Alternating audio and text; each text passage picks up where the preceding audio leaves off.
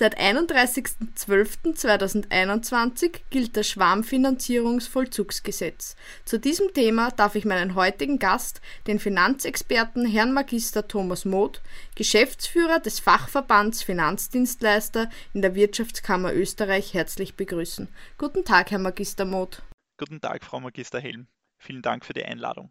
Können Sie uns zu Beginn kurz zusammenfassen, was durch das Schwarmfinanzierungsvollzugsgesetz geregelt wird? Ja, sehr gerne.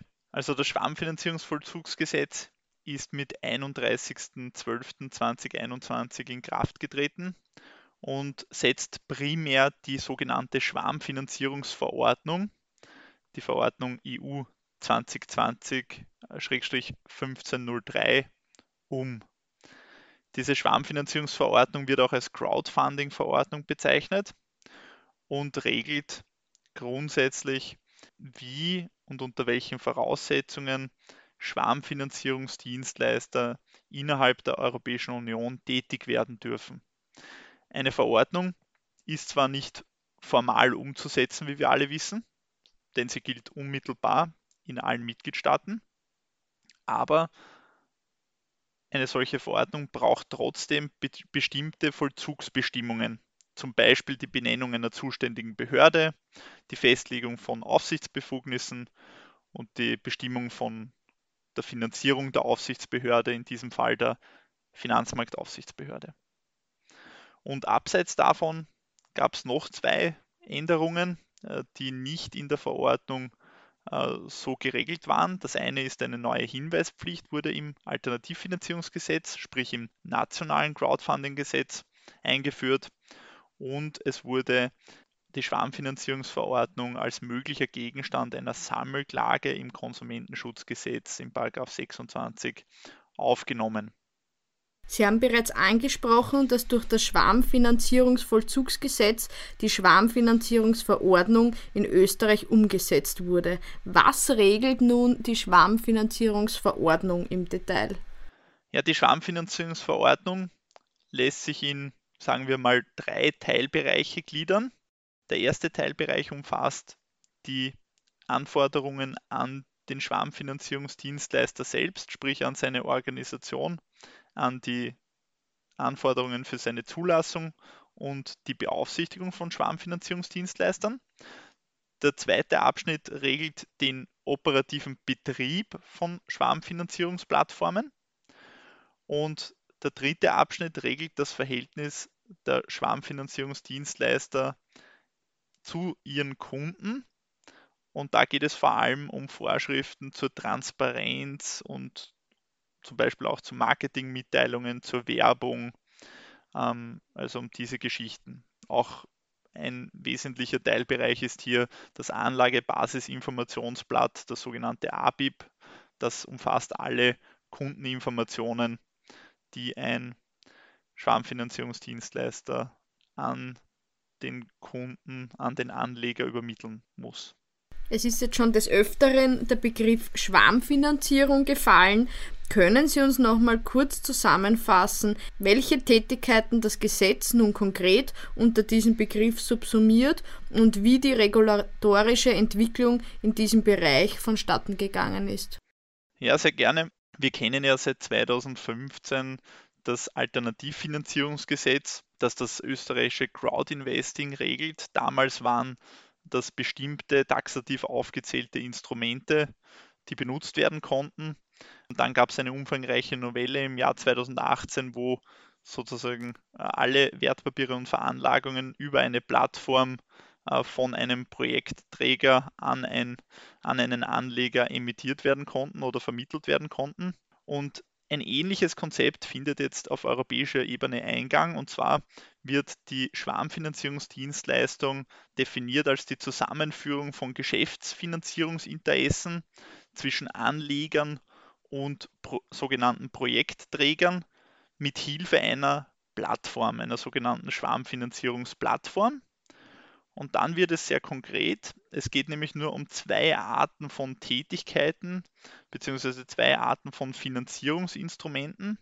Das eine ist, sind übertragbare Wertpapiere. Hier sollen übertragbare Wertpapiere platziert bzw. eine Annahme und Übermittlung stattfinden. Und das zweite sind Kredite, das ist die Vermittlung von Krediten, wo hier die Plattform als Intermediär agiert zwischen Projektträgern und Anlegern. Sprich, es wird ein, eigentlich ein Kredit von einem Anleger an einen Projektträger gewährt. Ne? Der Anleger verleiht Geld an den Projektträger und möchte Geld plus Zinsen zurückhaben. Sie haben bereits zwei andere spannende Punkte angesprochen, das Crowdinvesting und das Alternativfinanzierungsgesetz. Wie ist nun konkret das Verhältnis der Schwarmfinanzierung zum Crowdinvesting gemäß Alternativfinanzierungsgesetz und was sind hier die wesentlichen Unterschiede und Gemeinsamkeiten? Ja, also das Wichtigste sind sicher die Dienstleistungen, wie ich sie jetzt auch schon erwähnt habe. Also das Alternativfinanzierungsgesetz erlaubt die Vermittlung von Wertpapieren und Veranlagungen.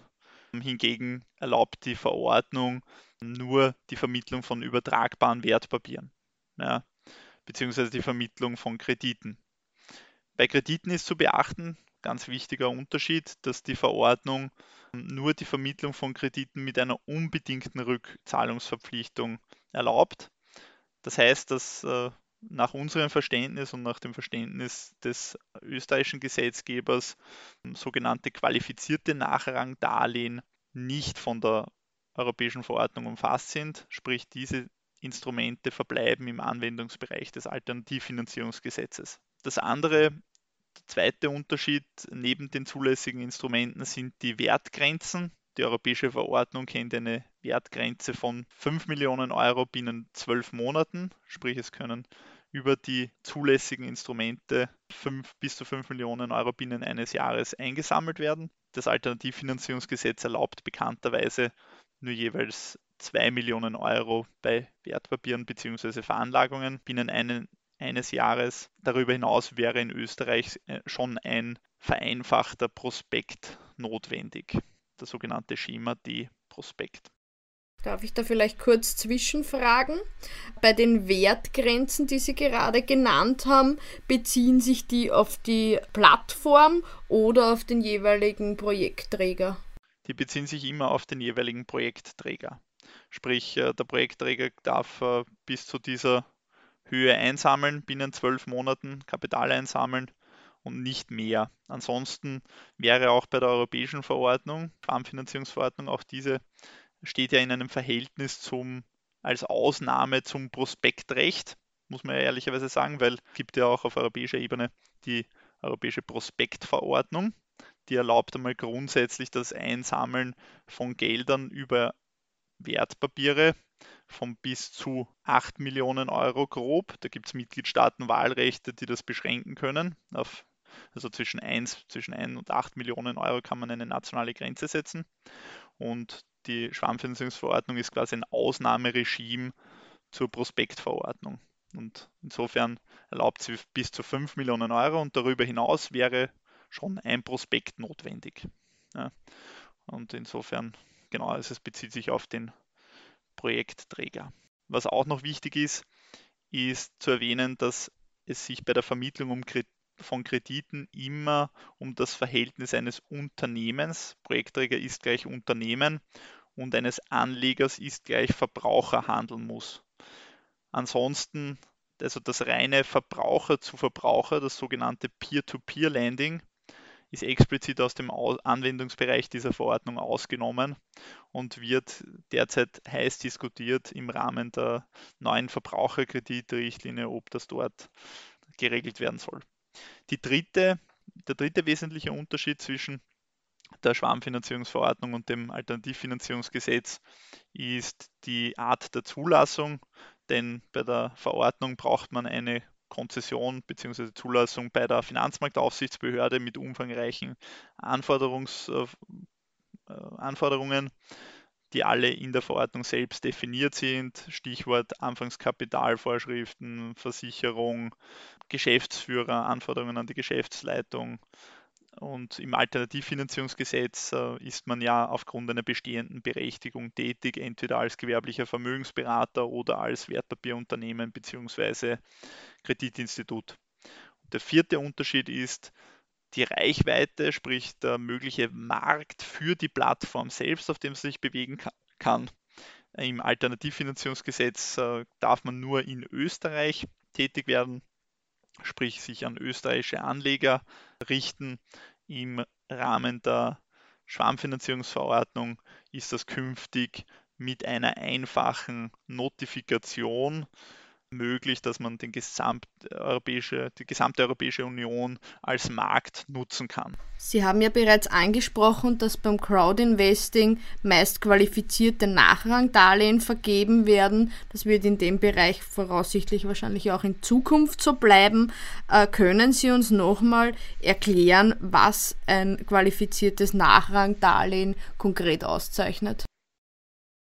Ja, ein qualifiziertes Nachrangdarlehen ähm, ist die populärste Finanzierungsform, die es derzeit im Rahmen des Alternativfinanzierungsgesetzes gibt.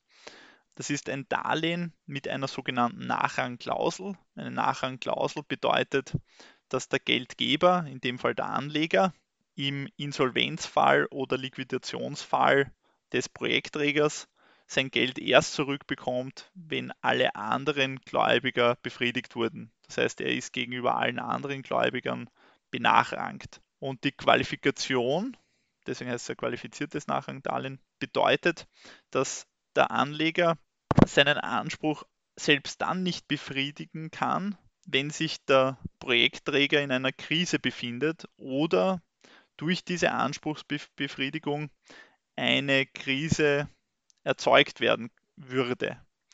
Also wenn sich hier eine wirtschaftliche Schieflage des Projektträgers daraus ergibt. Sprich kurz gesagt, es handelt sich um ein Produkt, das mit einem hohen Risiko behaftet ist. Deshalb macht es auch Sinn, so wie es derzeit im Alternativfinanzierungsgesetz geregelt ist, dass es eine entsprechende Hinweispflicht an den Anleger gibt, dass es sich um ein riskantes Produkt handelt.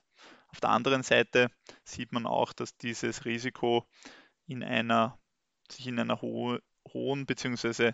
überdurchschnittlichen ähm, Rendite niederschlägt.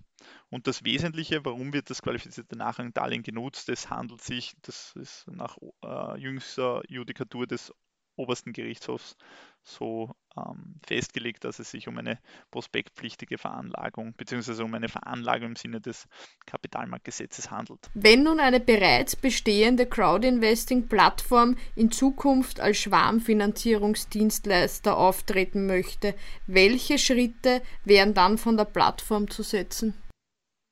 Die interessierte Plattform kann seit 31. Dezember 2021 einen Antrag auf Zulassung bei der Finanzmarktaufsichtsbehörde stellen. Dazu hat es sämtliche Unterlagen gemäß Artikel 12 der Schwarmfinanzierungsverordnung an die EFMA zu übermitteln. Das funktioniert mittels eines Online-Formulars, das auf der Homepage der Finanzmarktaufsichtsbehörde auch zu finden ist bereits. Falls man noch nicht alle Unterlagen sofort beibringt, gibt es ein Verbesserungsverfahren. Das ist durchaus üblich. Oder beziehungsweise wenn die Finanzmarktaufsichtsbehörde feststellt, dass das noch nicht vollständig ist, muss man weitere Unterlagen beibringen.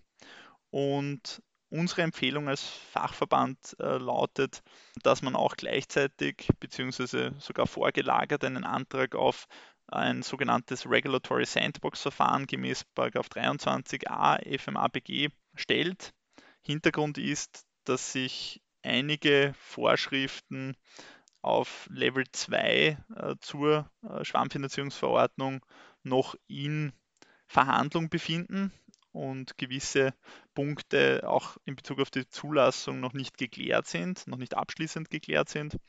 Und dass solche offenen Punkte können in einem Regulatory Sandbox-Verfahren sehr kostengünstig für die interessierten Plattformen geklärt werden, weil die Kosten eines solchen Verfahrens der Bund trägt und nicht wie üblich äh, nach dem Kostenverursacherprinzip auf die Plattform abgewälzt oder überwälzt werden. Gibt es für mich als Konsument jetzt eine einfache Möglichkeit herauszufinden, welche Unternehmen europaweit tätig sind? Ja, ähm, der Konsument kann alle dann zugelassenen europäischen Schwarmfinanzierungsdienstleister in einem Verzeichnis der Europäischen äh, Wertpapieraufsichtsbehörde äh, ESMA abrufen. Das ist ein öffentlich einsehbares Register, in dem man alle zugelassenen Dienstleister findet. Was muss ich als Schwarmfinanzierungsdienstleister bei meiner Tätigkeit konkret beachten? Ja, bei der Tätigkeit selbst muss der Schwarmfinanzierungsdienstleister eben einige Vorschriften einhalten, die jetzt äh, dem Aufsichtsrecht an sich nicht fremd sind, nämlich er hat ein sogenanntes laufende, laufendes Eigen, hat eine sogenannte laufende Eigenkapitalanforderung bzw. eine Haftpflichtversicherung abzuschließen. Er hat ein Beschwerdemanagement einzurichten, sprich er muss einfach ein, einen Prozess entwickeln, wie er Beschwerden von Kunden abwickeln kann oder abwickeln wird. Und vor allem als wichtigster Punkt, äh, er muss sämtliche Interessenkonflikte, insbesondere im Zusammenhang mit der Auswahl von Projektträgern, vermeiden, beziehungsweise darf es keine solchen Interessenkonflikte geben. Gibt es auch spezielle Punkte, die ein Schwarmfinanzierungsdienstleister in Bezug auf seine Kunden speziell beachten muss? Es gibt einige Vorschriften. Ich würde drei im Besonderen ähm, erwähnen wollen. Das erste ist, es gibt eine vorvertragliche Bedenkzeit für den Anleger im Ausmaß von vier Kalendertagen ab Interessenbekundung. Äh, lässt sich vergleichen mit einem äh, quasi Rücktrittsrecht innerhalb dieser, dieser Zeit. Das zweite ist der im Finanzmarktaufsichtsrecht äh, bereits übliche Eignungstest, sprich die Prüfung, ob äh, der Anleger und die Veranlagung an sich vice versa geeignet sind füreinander. Ja, also ob sozusagen hier die Risikotoleranz äh, entsprechend gegeben ist, die Kenntnisse und Erfahrungen des Anlegers gegeben sind, um ein solches äh, Produkt, sozusagen in ein solches Produkt investieren zu können. Und das dritte sind Informationspflichten. Hier gibt es ein standardisiertes Anlagebasisinformationsblatt, kurz ABIP. Und da ist das Besondere, dass sowohl der Projektträger als auch die Plattform für unrichtige, irreführende oder fehlende wichtige Angaben in diesem ABIP haften. Das ist sehr ähnlich dem, der Vorschrift im derzeitigen Kapitalmarktgesetz bei den Prospekten. Und das zweite Interessante an diesem ABIP ist, dass es vorab an die FMA übermittelt werden muss, sprich vor der Veröffentlichung des Projekts muss das ABIP an die FMA übermittelt werden. Dazu gibt es auch eine Verordnungsermächtigung für die Finanzmarktaufsichtsbehörde, in welcher Form dies erfolgen soll. Hiermit bedanke ich mich ganz herzlich bei Herrn Magister Thomas Moth für die ausführlichen Erläuterungen rund um das Thema Schwarmfinanzierungsvollzugsgesetz. Vielen Dank. Dankeschön. Damit verabschieden wir uns auch von unseren Zuhörerinnen und Zuhörern. Bis zum nächsten Mal bei Am Punkt.